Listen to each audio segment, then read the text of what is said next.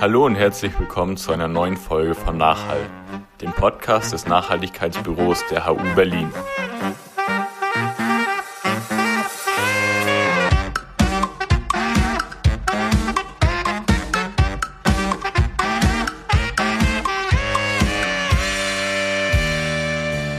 Sehr geehrter Herr Bundespräsident, sehr geehrter Elke Büdenbender, sehr geehrte Mitglieder des Bundestages, des Abgeordnetenhauses, Exzellenzen und zum ersten Mal von mir ausgesprochen Magnifizenzen, sehr geehrte Frau Präsidentin, sehr geehrter Herr Ardascho. Es ist mir eine Ehre und eine große Freude, meine Damen und Herren, Sie alle im Humboldt-Jahr als Intendantin dieses Hauses begrüßen zu dürfen. Ich muss Ihnen allen nicht sagen, dass dies ein geschichtsträchtiger Ort ist. Wie kein anderes Gebäude in Berlin steht die Singakademie, die heute das Gorki-Theater beherbergt, für die romantische Fortführung der Aufklärung im Geiste des Zusammendenkens und der Demokratisierung von Kunst, Wissenschaft und Politik.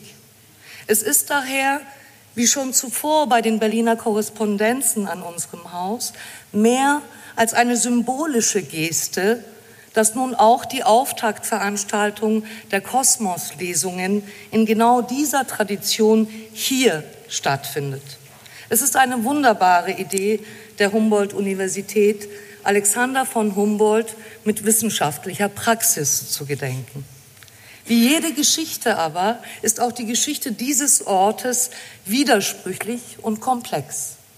Es ist die Geschichte der großen Weltentwürfe in der Gleichzeitigkeit mit der Hochkonjunktur des Sklavenhandels.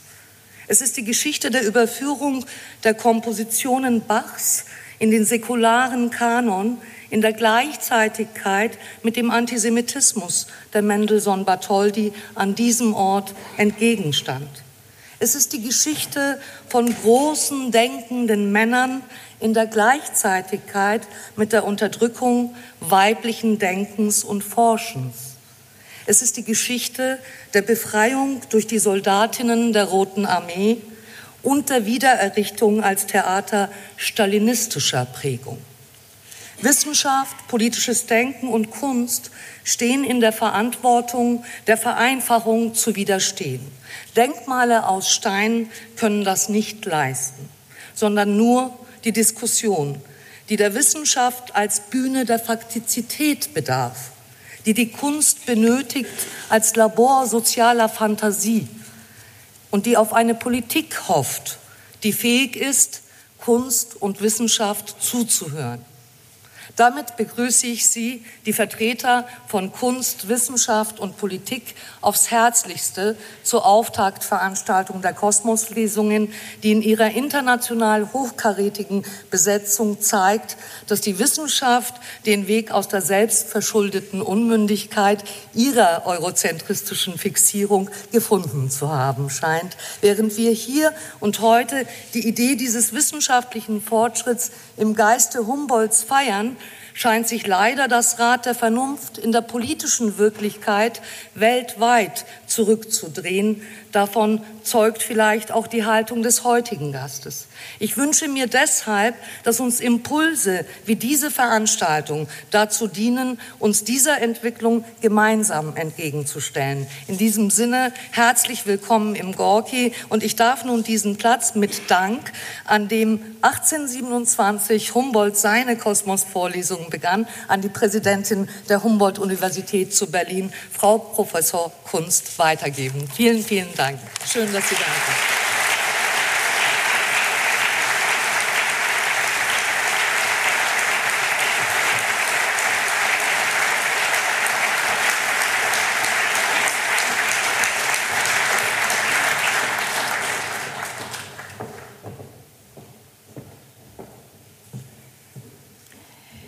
Sehr geehrter Herr Bundespräsident Steinmeier, sehr geehrte Frau äh, Büdenbender, sehr geehrte Mitglieder des Bundestages und des Abgeordnetenhauses von Berlin, Herr Staatssekretär, sehr geehrte Exzellenzen, sehr geehrte Magnifizenzen, Präsidenten, sehr geehrte Frau Intendantin, sehr geehrter Herr Attagio, meine sehr geehrten Damen und Herren. Ich lade Sie zu einer kleinen Reise in die Vergangenheit ein. Wir schreiben Donnerstag, den 6. Dezember 1827. Es ist 11.40 Uhr. Alexander von Humboldt tritt kräftig in die Pedale, denn er ist spät dran. In 20 Minuten soll er zum ersten Mal einen öffentlichen Vortrag hier in der Singakademie halten. Die Vorlesungssäle der benachbarten Universität sind einfach zu klein geworden und platzen regelmäßig aus allen Nähten. Alexander spricht über Astronomie, Geographie, Geologie, Botanik und Zoologie, gern mit großem Engagement und nicht nur vor den gelehrten Kollegen. Bis zu 1000 Zuhörer kommen, werden sich in den kommenden Wochen und Monaten zu Humboldts öffentlichen Vorlesungen über die physikalische Geographie finden. Darunter Handwerker und Professoren, Studenten und Ministerialbeamte. Der Besuch einer Humboldt-Vorlesung wird zum gesellschaftlichen Ereignis. Alexander von Humboldt begründet mit diesen später Kosmos-Vorlesungen genannten Veranstaltungen die populäre Wissensvermittlung. Vielleicht können wir uns nach dem Vortrag von Herrn Attagio darüber austauschen, was Sie von meiner kurzen Beschreibung besonders behalten haben. Die Größe des Publikums. Mit 1000 Zuschauern war der Saal damals überfüllt. Offiziell gab es nur Platz für 800. Es waren aber immer mehr da. Heute reichen die Stühle für 440 Gäste und wir freuen uns über jeden, der heute den Weg zu uns gefunden hat. Oder haben Sie sich den Namen des Gebäudes gemerkt? 1827 war hier im Maxim Gorki die Berliner Singakademie zu Hause. Mit Sicherheit ist den meisten aber aufgefallen, dass Alexander ganz sicher nicht strampelnd mit einer Pedale auf dem Rad unterwegs war, nämlich das erste Fahrrad mit Pedalen wurde erst 1860 gebaut, also mehr als 30 Jahre später. Worauf ich hinaus will, jede Zuhörerin, jeder Zuhörer nimmt aus einer Vorlesung bedingt durch Vorbildung, Interessen oder auch Tagesform sehr unterschiedliche Erkenntnisse mit, das ist vollkommen in Ordnung und war unter den Zuhörern Humboldts nicht anders. Es gibt unterschiedliche, es gibt etliche unterschiedliche zeitgenössische Mitschriften und sie unterscheiden sich kolossal. Nicht in Bezug auf die mitgeteilten Fakten, aber darin, was der Einzelne einer Notiz für würdig befunden hat und was dadurch überliefert wurde. Was Alexander von Humboldt auszeichnete, war seine Neugier, seine Offenheit, seine Bereitschaft, sich einzulassen und der Wunsch, möglichst viele Menschen an seinen Erfahrungen und an seinem Wissen teilhaben zu lassen. So schreibt Caroline von Humboldt, die Umrisse eines kolossalen Gegenstandes weiß er mit wahrhaft großartiger Einfachheit zu umschreiben und gerade dadurch ein Bild dem inneren Sinn zu geben als Humboldt-Universität zu Berlin halten wir es hier gern und engagiert mit unserem Namenspatron.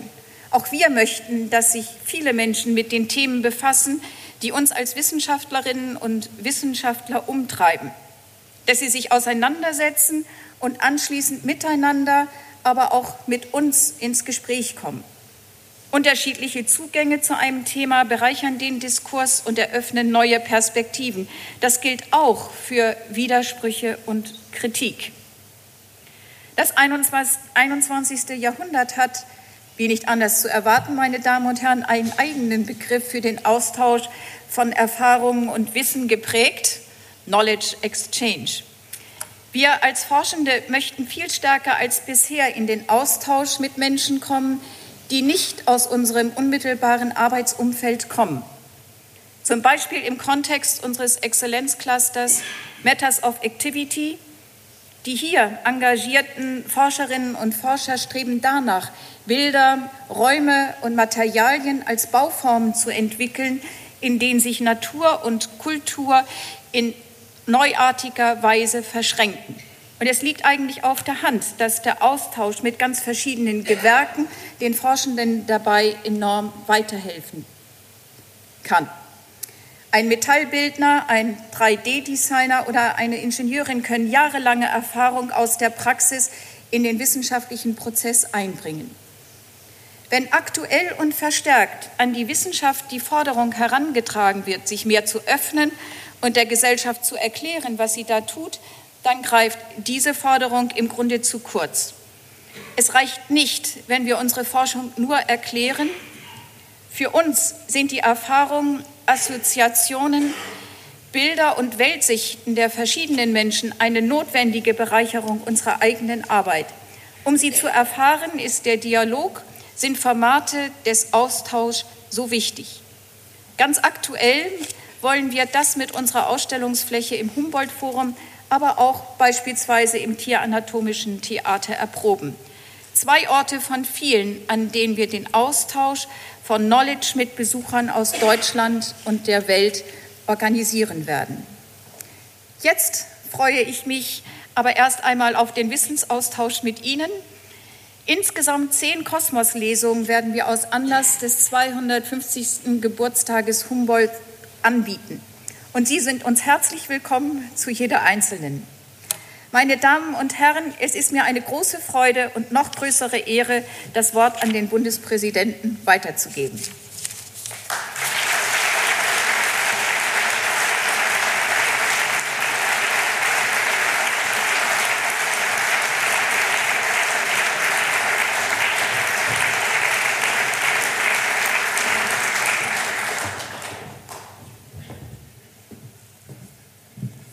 Meine sehr verehrten Damen und Herren, die meisten kennen das. Man zieht in eine neue Stadt und noch bevor die Kisten ausgepackt sind, geht man auf Entdeckungstour. Wo ist der nächste Italiener? Andere vielleicht eher, wo ist die nächste günstige Laufstrecke?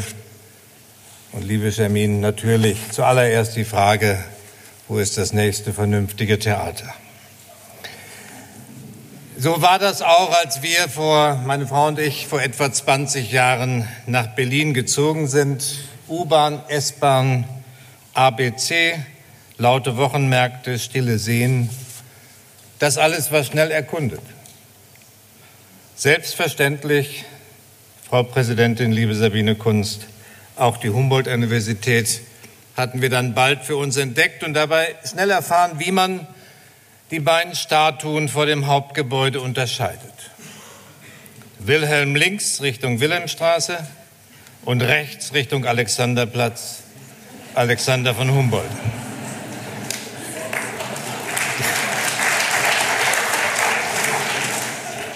Ich dachte, das sei bekannte, ne? Die Eselsbrücke eigentlich jedenfalls ist bekannt, gerade hier an der Humboldt-Universität. Und ganz sicher ist bei den Deutschen der bekannt, der nach links schaut, Wilhelm von Humboldt. Seinen Geburtstag haben wir im vorletzten Jahr gefeiert und auch diejenigen, die nie ein Wort im Original von ihm gelesen haben, die wissen, das ist der, dessen Name für Bildungsreform und deutsche Universitätsideale steht. Der Bruder Alexander hat es da jedenfalls im Vergleich ungleich schwerer. Gerade der, der die Welt nach Deutschland getragen hat, der uns beigebracht hat, dass uns diese Welt etwas angeht. Ein Mensch, den das Erkunden einer Stadt vielleicht ebenfalls gereizt hat, aber dem das ganz sicher nie gereicht hätte. Er war der Deutsche, den es über Meere und Berge zog, von Chimborazo in den Anden bis zum Altai-Gebirge in Sibirien. Vor fast 250 Jahren im September wurde er geboren als preußischer Adliger von der Mutter im Tegeler Schloss. Die beiden Söhne sprachen regelmäßig vom Schloss Langweil. Von der Mutter aufs Gleis gesetzt in den Staatsdienst. Als Kind dann stets im Wetteifer mit dem älteren Bruder. Und dann doch so ganz anders. Gegen jede Erwartung und Konvention eine wirkliche Ausnahmeerscheinung. Für mich war Alexander von Humboldt immer einer meiner Helden. Der andere Preuße, der Entdecker, der Aufklärer, oder der Erfinder der Natur, wie Andrea Wolf schreibt. Leicht hatte er es dabei nie mit den deutschen Landsleuten. Nach seinem Tod, kaum zwölf Jahre später, hatte man ihn, den internationalen Superstar, schon weitgehend aus der nationalen Erinnerung verdrängt. Als zu kosmopolitisch, zu franzosenfreundlich für das Deutsche Reich galt er vielen, als zu eklektisch, romantisch und populär manchen seine Wissenschaft. Und umso mehr, das sage ich aufrichtig, freue ich mich, dass wir Alexander von Humboldt zum 250. Geburtstag als den feiern können, der er tatsächlich war. Als einen großen deutschen Kosmopoliten, der Mensch und Natur mit Hingabe und Neugier beobachtete, der unermüdlich ungeahnte Zusammenhänge aufzeigte, der seine Begeisterung auf Millionen seiner Zuhörer Hörer und Leser auf der ganzen Welt zu übertragen verstand und der, da bin ich sicher, die Welt, mindestens die Weltsicht mit seinem Tun verändert hat. Schon vor zwei Jahrhunderten hat Alexander von Humboldt erkannt, wie sehr alles mit allem zusammenhängt. Alles ist Wechselwirkung, schrieb er und hat damit ein schier grenzenloses Verständnis von Vernetzung, Globalisierung und Interaktion geprägt. Sein vernetztes Denken durchbrach Disziplinen und Stände, überspannte Völker und Kontinente und trennte nicht mehr zwischen Natur und Kultur. Im schwierigen Geschäft des Weltverstehens hat Humboldt wirklich einen Standard gesetzt, vermutlich einen Standard, der uns bis heute herausfordert. Weltverstehen war für Humboldt vor allem das Geschäft, auch selbstkritische Geschäft der eigenen Anschauung. Er wurde fast 90 Jahre alt, hatte als junger Mann Simon Bolivar zum Freund und feierte seinen 60. Geburtstag mit Lenins Großvater in Russland. Seine abenteuerlichen Expeditionen sind bis heute berühmt. Für sein Wirken ebenso wichtig, ebenso wichtig wie die Expeditionen war aber die Zeit nach den Reisen. Die Zeit am Schreibtisch und im Hörsaal. Dort entstanden seine Bestseller und seine Vorlesungen. Dort wuchs das weltweite Netzwerk der Geistesgrößen seiner Zeit mit, Sie ahnen es, Humboldt im Zentrum. Er richtet über wirklich Zehntausende von Briefwechsel, die überwiegend erhalten geblieben sind. Und dort an diesem Schreibtisch in der Kommunikation mit der Welt, dort lag die Hauptstadt der ersten globalen Gelehrtenrepublik. An so vielen Orten hat er gewirkt, über derart viele Themen geforscht, ein so intensives Leben geführt, dass man eigentlich schlicht nicht von dem Alexander von Humboldt sprechen kann. Im Gegenteil. Erst wenn wir anerkennen, wie vielschichtig und facettenreich er war, kommen wir ihm wahrscheinlich überhaupt näher. Auf einer meiner jüngsten Lateinamerika-Reise, Begleiter sind hier im Saal, stöhnte einer meiner wissenschaftlichen Begleiter so richtig, von Humboldt kann man eigentlich überhaupt nur im Plural reden.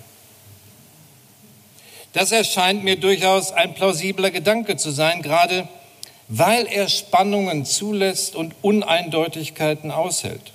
Humboldt war Humanist, Verehrer der französischen Revolution und Demokrat, doch wenn man genauer hinschaut, stets von Krone, Adel und Obrigkeitsstaat abhängig. Er dachte vernetzt und kannte keine disziplinären Grenzen, sammelte und beschrieb alles, was er in die Hände bekam, prägte aber am Ende keine spezifische Fachrichtung so nachhaltig, wie das manchen seiner großen Koryphäen, die nach ihm kamen, gelungen ist. Er war großzügig mit Geld und Gedanken, förderte den Nachwuchs, unterhielt die Gesellschaft, schwang zugleich aber auch eine ausnehmend spitze Feder, zuweilen auch gegen die selbsternannten Spitzen der Gesellschaft. In den Pariser Salons war seine scharfe Zunge, meine Damen und Herren, angeblich so gefürchtet, dass man es tunlichst vermied, vor ihm den Raum zu verlassen.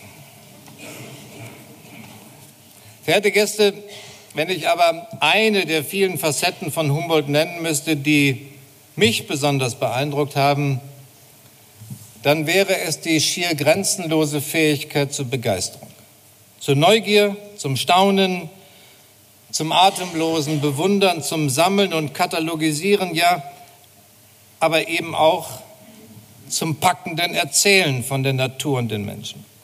Humboldts Werk, das wird der ein oder andere bei der Lektüre festgestellt haben, ist eminent lesbar. Sie ist emotional, sie ist zugänglich. Expertensprache und Statistik, das lebt meistens in den Fußnoten. Seine Bücher sind auch für ungeübte Leser verständlich und sie erhalten durch kunstvolle Schaubilder, ein bisschen was sehen wir davon hier, eine ganz eigene, geradezu atemberaubende visuelle Ästhetik. Alexander von Humboldt wollte gelesen und er wollte vor allen Dingen verstanden werden. Nirgendwo war diese Eigenschaft deutlicher sichtbar als bei den Kosmos-Vorträgen hier in der Berliner Singakademie. Nach seiner Vorlesung für die Gelehrten Sie haben es eben gehört, drüben in der Universität kam er hierher und trug erneut noch einmal vor für alle und auch das verständlich und begeisternd, wenn Sie so wollen, ein Aufklärer im wirklich wahrsten Sinne des Wortes. Deshalb bin ich heute besonders gern hier, was heute manchmal etwas trocken Wissenschaftsvermittlung heißt. Das war für Humboldt eines seiner wichtigsten Anliegen oder vielleicht sollte man sogar sagen sein Handwerk. Mit diesem Anliegen ist Humboldt unverändert aktuell, denn in diesem sperrigen Begriff der Wissenschaftsvermittlung steckt ja nicht nur der Gedanke, möglichst viele Menschen auch jenseits von Bibliotheken und Forschungslaboren, möglichst viele Menschen an der Faszination und Freude der Wissenschaft teilhaben zu lassen. Wenn das gelingt, ist schon viel gelungen aber es geht noch um mehr, sondern darin steckt eben auch ein Anspruch, und zwar der Anspruch, dass eine freie, lebendige und ich füge hinzu, auch eine finanziell gut ausgestattete Wissenschafts- und Forschungslandschaft für diese Gesellschaft von zentraler Bedeutung ist.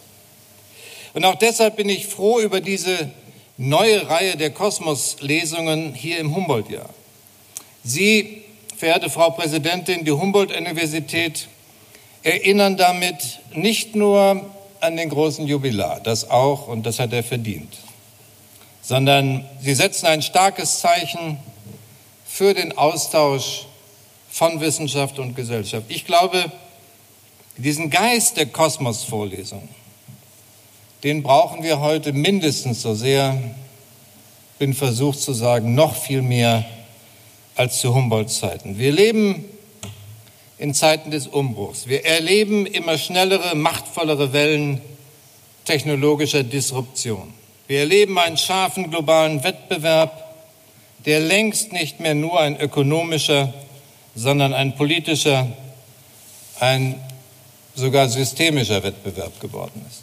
Gerade in solchen Zeiten dürfen wir bei allen tagesaktuellen hitzigen politischen Debatten von der Migrationsfrage bis zu Sicherheitsthemen, bei all dem dürfen wir eines nicht vergessen.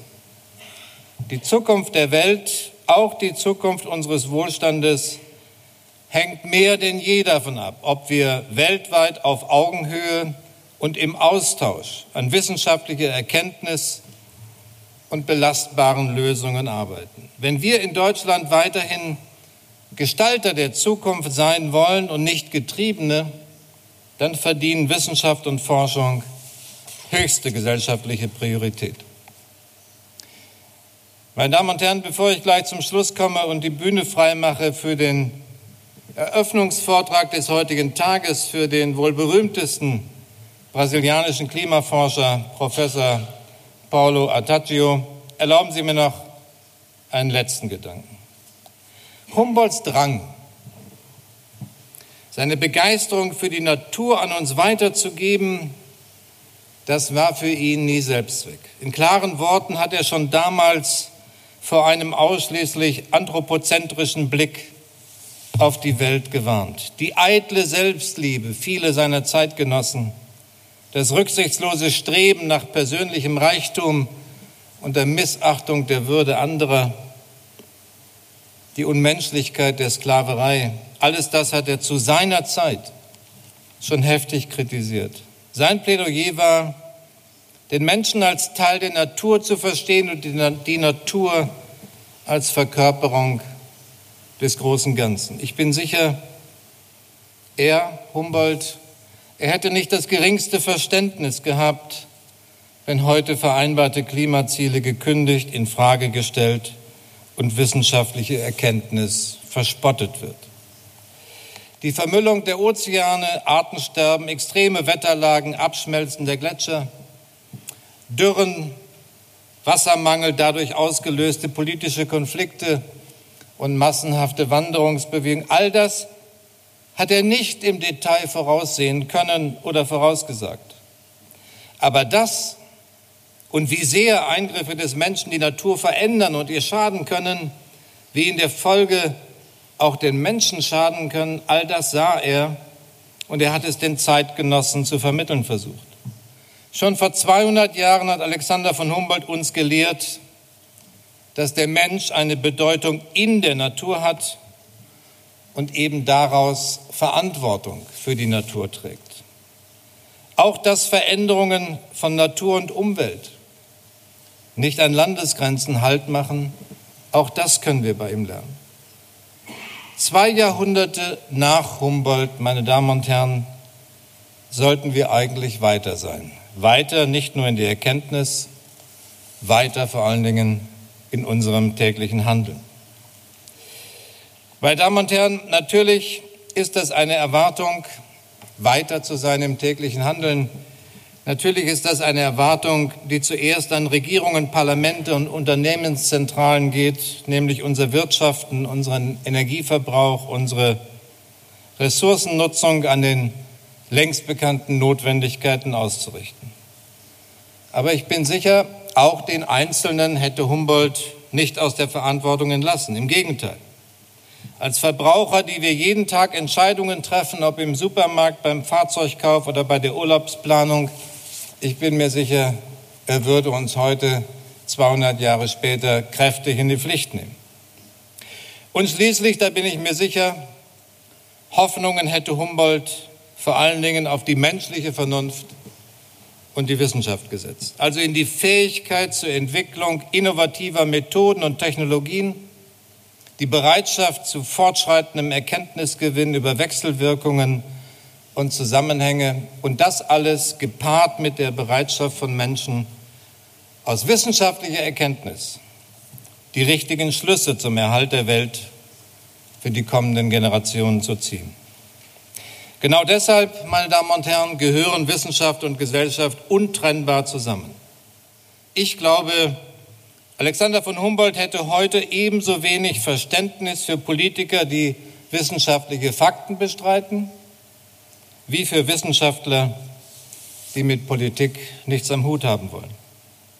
Lassen Sie uns also das Jubiläumsjahr dieser Ausnahmeerscheinung zum Anlass nehmen, uns an seine Neugier, seine Begeisterung, sein politisches Denken, seine Liebe zu Mensch und Natur zu erinnern und möglichst viel davon in unsere Zeit zu übersetzen. Das wünsche ich uns und das wünsche ich der Neuausgabe der Kosmos-Vorlesung. Herzlichen Dank.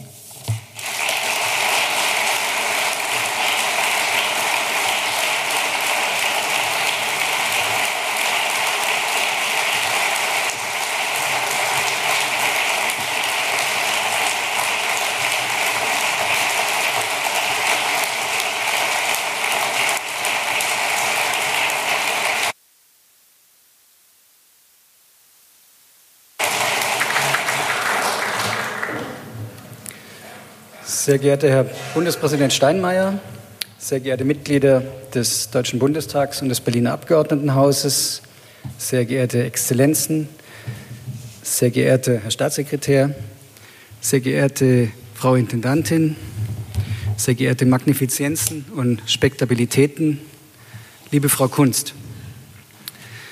During the last months, I have had the pleasure as the director of the geography department of Humboldt Universität zu Berlin to help organizing the 2019 Cosmos Lecture Series on the occasion of the 250th birthday of Alexander von Humboldt.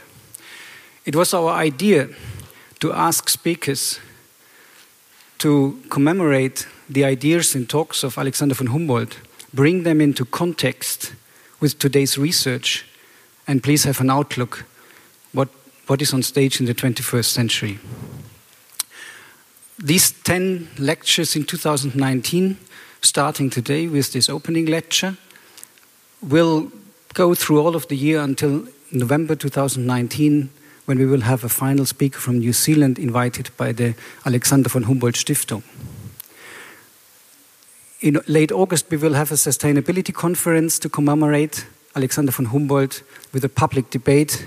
I think there's a lot of things to celebrate this year, and I'm really proud that we can have this opening today with a really distinguished speaker.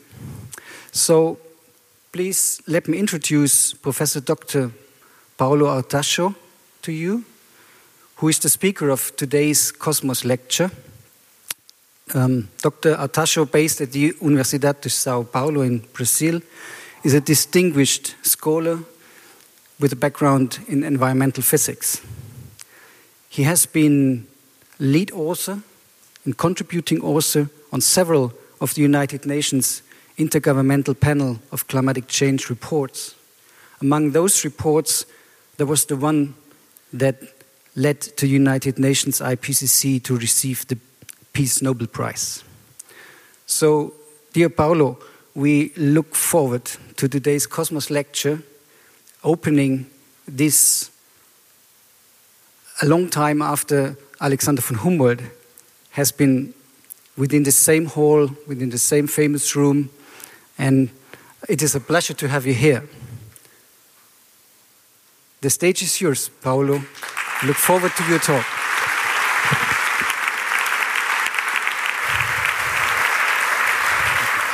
I have to turn on the microphone.